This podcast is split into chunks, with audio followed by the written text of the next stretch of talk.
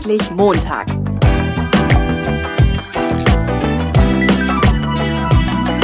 Ein Podcast von und mit Heiko Link. Ja, herzlich willkommen zu einer neuen Ausgabe vom Endlich Montag Personalentscheider Podcast. Ich sitze hier mit Thorsten Wenzel, Leiter Personal von Veolia. Hallo, Herr Wenzel. Schönen guten Tag. Herr Wenzel, ich fange mal mit einer Frage an, die mir ein Hörer vom Podcast geschickt hat. Und zwar geht es um Folgendes. Farbliche Gestaltung bei Bewerbungen. Wie viel Wert legen Sie auf das farbliche Design, speziell bei Bewerbungen, die jetzt nicht im Marketing- oder Printbereich anzusiedeln sind? Spielt das heute noch eine große Rolle in Zeiten von digitalen Bewerbungsunterlagen? Also bei uns eigentlich relativ wenig. Wir möchten, dass alle ähm, Bewerbungen über unser Internetportal äh, bei uns eingereicht werden und im Portal sieht man dann keine Farbe mehr in letzter Konsequenz. Also eventuell könnte es auf dem PDF noch farbig sein, aber letztendlich wird es dann in Schwarz-Weiß ausgedruckt. Äh, insofern ähm, kann das auch alles in Schwarz-Weiß schon sein. Hm, okay. Wie sieht das aus bei Quereinsteigern? Ich habe einen Job, das ist nicht so eigentlich das, was ich mir gedacht habe. Jetzt möchte ich gerne wechseln und ich habe das, ich glaube, ziemlich häufig auftretende Problem. Da werden fünf, sechs Sachen in der Stellenanzeige gefordert ich erfülle nur einen Teil davon, vielleicht die Hälfte, vielleicht sogar weniger und nicht das, was ganz oben steht. Jetzt ist es ja blöd, wenn ich in meinem alten Job verhaftet bin, für immer, nur weil ich jetzt nicht irgendwie was richtig Schönes habe, was ich in diese Bewerbungsmappe reintun kann. Wie sieht das aus? Haben die Leute, die sich bei Ihnen bewerben, sind das immer alle Punkte und was ist, wenn das nicht der Fall ist? Ähm, grundsätzlich ist so, ähm, dass Quereinsteiger natürlich auch eine Chance haben. Wir haben in den Stellenanzeigen ja die Qualifikation, die wir benötigen, aufgezählt in der Regel. Und wenn's, wenn K.O.-Kriterien fehlen, ähm, dann ist es natürlich schwierig oder auch echt ein K.O.-Kriterium. Wenn es äh, erkennbar ist, dass der Bewerber das Potenzial hat, dass die, die Qualifikation noch zu erwerben, äh, dann kann das auch noch eine Möglichkeit sein. Dass dann noch nachqualifiziert das, wird, wenn er eingestellt genau. ist. Also so. wir haben viele Bewerber, äh, wo natürlich nicht alles vorhanden ist, was wir brauchen. Hin und wieder stellen wir die dann trotzdem ein und gucken, ob wir sie weiter qualifizieren können. Aber wenn es K.O.-Kriterien sind, wo ich von vornherein die Qualifikation brauche oder die über mehrere Jahre nur zu erwerben ist, dann macht es keinen Sinn. Mhm. Wie ist das, wenn ich eine Absage erhalte? Das ist auch noch eine Frage, die ein Hörer ähm, geschickt hat aus Bad Salzuffeln. Ähm, wie ist Ihre Erfahrung? Rufen Leute an, wenn sie eine Absage bekommen haben? Und ähm, ja, wie ehrlich ist die Antwort, die sie bekommen, wenn jetzt gefragt wird, warum wurde ich nicht genommen?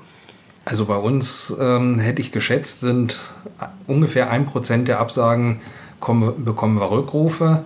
Da geben wir auch ehrliche Antworten, aber wie gesagt, also die Nachfragen sind sehr selten. Wieso ist das so? Haben Sie eine Idee? Nee, ich glaube, in vielen Fällen kann es auch schon so sein, dass die äh, Bewerber dann schon ein bisschen frustriert sind, wenn sie die, ich weiß nicht, zehnte, zwölfte oder noch mehr Absagen gekriegt haben und dann einfach nur entweder in die Zukunft gucken und sehen, ob sie was äh, Neues finden oder eine neue Stellenausschreibung finden aber warum ich da eine Absage gekriegt habe, glaube ich, dass sie das gar nicht wissen wollen, meistens. Aber gerade wenn ich viele Absagen bekomme, wäre es ja eigentlich schön rauszufinden, woran das liegt. Ne? Weil ansonsten, vielleicht mache ich irgendeinen Fehler und den mache ich jedes Mal wieder und dann, ja. Ja, äh, ich, ich kann es mir, mir auch nicht erklären, warum da so selten nachgefragt wird. Äh, aber es ist halt einfach so die Praxis. Wie gesagt, um, um die 1% fragen wirklich nach. Und äh, kriegen, die, die nachfragen, kriegen auch eine ehrliche Antwort. Das ist jetzt nicht das Problem, aber ähm, das Verbesserungspotenzial bei den Bewerbungen ist natürlich auch eine Sache, äh, die sie nur durch die Frage oder Nachfrage äh, rauskriegen können. Ja. Wie ist das mit Arbeitszeugnissen? Vielleicht weiß ich ja selber schon, mein Arbeitszeugnis ist nicht so gut oder so. Wie viel, äh, wie viel Wert legen Sie auf Arbeitszeugnisse und wie ist das? Also ich habe selber mit meiner Ausbildung mal so ein bisschen Pech gehabt. Dementsprechend war auch das ähm, ja, das Zeugnis, ich habe auch mal in Irland gearbeitet, da steht nur drin, hat bei uns gearbeitet, rufen Sie uns an. Mehr schreiben die da nicht rein. Ne? Ähm, ja. wie, wie bewerten Sie das? Wird danach gefragt im, bei, beim vorherigen Arbeitgeber oder was läuft da so im Hintergrund? Also das ist jetzt eine persönliche Meinung. Ich glaube, in Deutschland sind Arbeitszeugnisse äh, sehr überbewertet. Es hat sich ja so ein bisschen verbreitet, die Meinung, man darf da nichts Negatives reinschreiben sondern aus, dem, äh, aus der Vorgabe, der Arbeitszeugnisse sollen wohlwollend gestaltet sein, äh, ist eigentlich entstanden in Deutschland, dass die Arbeitszeugnisse alle immer gut sein sollen. Was Negatives steht da so gut wie nie drin. Und äh, wenn da mal was drin steht, dann äh, gehen die Mitarbeiter meistens zum Arbeitsgericht und versuchen das abändern zu lassen. Deswegen bin ich der Meinung, in Arbeitszeugnissen wird viel gelogen. Das sollte man wirklich aus dem persönlichen Gespräch dann rauskriegen, was da wirklich an Wahrheit dahinter steckt. Mhm. Also gucken Sie gar nicht groß rein, oder? Äh, doch, ich überfliege mal. Also was in Arbeitszeugnissen stimmt, äh, ist der Tätigkeitsbereich. Aber die Bewertung der Führung und Leistung, ähm, die würde ich nicht in jedem Fall glauben wollen. Ich habe immer gedacht, da gibt es so ein geheimes, ich sag mal in Anführungszeichen Wörterbuch, ne, wo zwar eine positive Formulierung ist, aber nur für Personalchefs erhältlich. Ne? Die Übersetzung äh, hat sich stets bemüht oder hat sich bemüht oder irgendwie so Kleinigkeiten, wo man gar nicht so dran, drauf kommen kann. Ne? Oh, ja, wir sind hier in der Großstadt Herford, da kommt gerade die Polizei vorbei. Genau. Ja, äh, ja also das ist, also man kann es sogar im Internet nachlesen, einige Formulierungen aus Arbeitszeugnissen wie die denn tatsächlich gemeint sind. Dadurch, dass es das Internet gibt und das allgemein oder bekannt ist, verwenden wir oder verwendet eigentlich keiner mehr solche, äh, solche Floskeln, weil man einfach sagt, äh, die kennt sowieso jeder und dann mhm. weiß jeder, was mit gemeint ist, dann brauche ich schon gar nicht erst reinschreiben. Ähm, es gibt eigentlich so die Standardformulierung für äh, Führung und Leistung und da weiß eigentlich auch jeder, was mit gemeint ist, wo die Abstufungen von einer 1 zur 2 oder zur 3 sind. Mhm. Okay, also hat Google hat leider den Geheimbund versaut sozusagen. genau. ja, ja, ja, okay. Hörer über 50 von diesem Podcast. Ne? Also ich habe viele Leute, also ich habe es auch schon erlebt, dass Leute ab 30 schon sagen, oh, jetzt bin ich eigentlich schon so alt. Ne? Und äh, ja, 50 ist irgendwie so eine magische Grenze nochmal, habe ich das Gefühl, wo, wo viele sagen, ja, habe ich noch Chancen oder die sind irgendwie, so, dass sie sagen, ja, jetzt nochmal neu orientieren, äh, wer, wer stellt mich noch ein, finde ich noch Jobs oder so. Äh, was können Sie als Personalleiter einem Hörer über 50 mitgeben? Also bei uns ist es sogar so, dass wir im Moment Mitarbeiter überreden, noch auf 450 Euro Basis weiterzuarbeiten, wenn sie dann in Rente gehen. Aha. Uns fehlen viele äh, Fach- und Führungskräfte. Wir haben äh, auch Führungskräfte, die bei uns ist letztes Jahr einer ausgeschieden, der 68 war, den wir noch überzeugen konnten, auch während der Rente weiterzuarbeiten. Also beim 50-Jährigen hätte ich da überhaupt keine Probleme. Es fehlen halt einfach äh, wirklich Führungskräfte und auch äh, Fachkräfte, die noch ein bisschen weiterarbeiten. Die 63er-Regelung hat einige früher in Rente geschickt, als wir das erhofft haben oder da nachsteuern konnten, weil das ja alles von jetzt auf gleich passiert ist da fehlen tatsächlich einige Mitarbeiter, die wir da zusätzlich noch bräuchten. Ja, also das ist im Bereich Führung dann aber eher, oder? Nee, das ist äh, generell, also gerade auch in den Berufsgruppen, wo vorher schon ein Mangel war, also zum Beispiel bei den Berufskraftfahrern, mhm.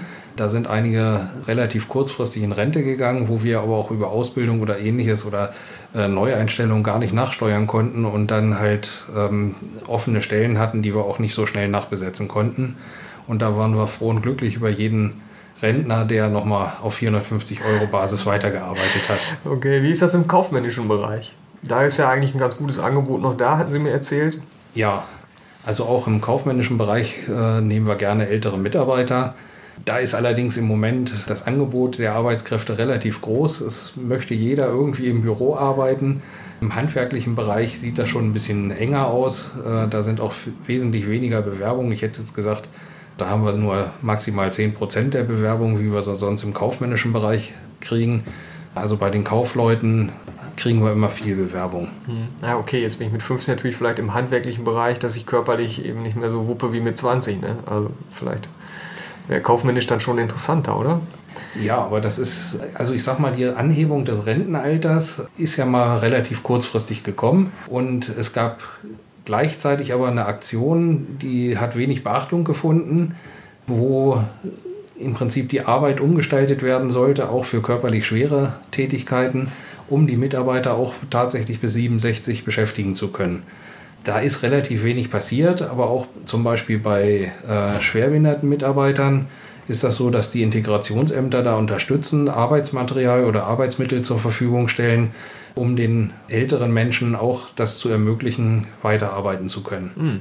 Also grundsätzlich habe ich erstmal auf jeden Fall, sollte ich nicht die Flinte gleich ins Korn schmeißen, sondern auf jeden Fall probieren, da nochmal was zu machen. Oder? Ja, auf alle ja. Fälle. Okay. Wenn ich bei Ihnen im Vorstellungsgespräch sitze, auf welche klassischen Fragen sollte ich eine Antwort haben? Ja, ich bin kein Freund so der klassischen Fragen. Äh, ich mache das eher individuell. Also so die Frage nach dem Motto, äh, wo sehen Sie sich in fünf Jahren, die würde ich nie stellen. Nein. Äh, nee, auf keinen Fall. Es kommt schon mal vor, dass man, wenn man Azubis hat, mal fragt, äh, du hast ein Abitur gemacht, kannst du dir hinterher noch ein Studium vorstellen, um zu sehen, können wir auch nach der Ausbildung mit den Mitarbeitern noch rechnen. Da ist das, denke ich mal, was anderes. Das ist dann auch relativ kurzfristig, das über zwei oder drei Jahre. Aber ich glaube nicht, dass jemand fünf Jahre in die Zukunft gucken kann und sagen kann, da will ich hin. Mhm. Okay. Also so eine klassische Frage, das ist jetzt ein Beispiel. Es gibt ja noch so, was ich so, was können Sie für uns tun? Warum wollen Sie gerade hier arbeiten? Wo sehen Sie sich in fünf Jahren? Und ja, Geld ist halt auch noch so eine klassische Frage, die ich glaube, um die geht es nicht, da kommt man nicht so wirklich drum rum. Was ist mit, mit ähm, was können Sie für uns tun und warum wollen Sie gerade hier arbeiten? Das kommt eigentlich im Gespräch schon immer von ganz allein. Ja. Die Mitarbeiter oder die Bewerber erzählen schon, warum sie sich gerade bei Veolia beworben haben und nicht bei irgendeinem anderen äh, Unternehmen. In der Regel ist das so, dass die Gespräche, die Vorstellungsgespräche immer sehr offen sind und die Mitarbeiter oder die Bewerber auch da sagen, äh, warum sie sich gerade hier beworben haben. Ich denke mal, in so einem Gespräch muss man gar nicht so viel fragen. Wir erwarten auch ein bisschen Offenheit von den Bewerbern. Und das kommt eigentlich auch in der Regel rüber. Ja, okay. Also so Redeanteil von mir und von dem Bewerber hätte ich gesagt, bin ich bei 20 Prozent und der Bewerber bei 80 Prozent. Mhm, Dann ist das ein gutes Gespräch. Ja, Ihr Job ist der, der auch meiner ist, Fragen stellen wahrscheinlich, ne?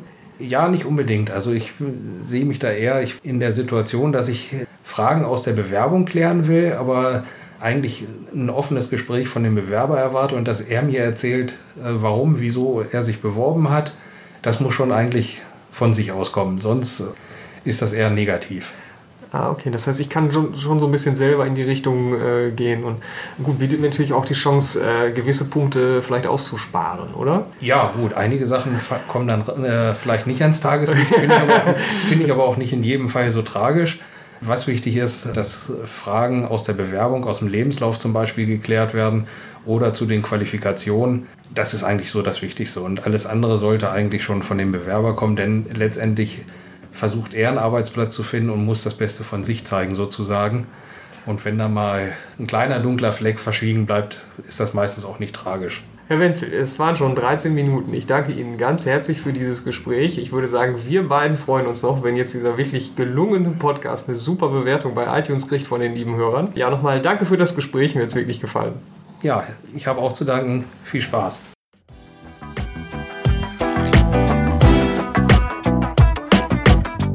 Neugierig geworden? Dann gibt es weitere Informationen auf www.endlich-montag.net.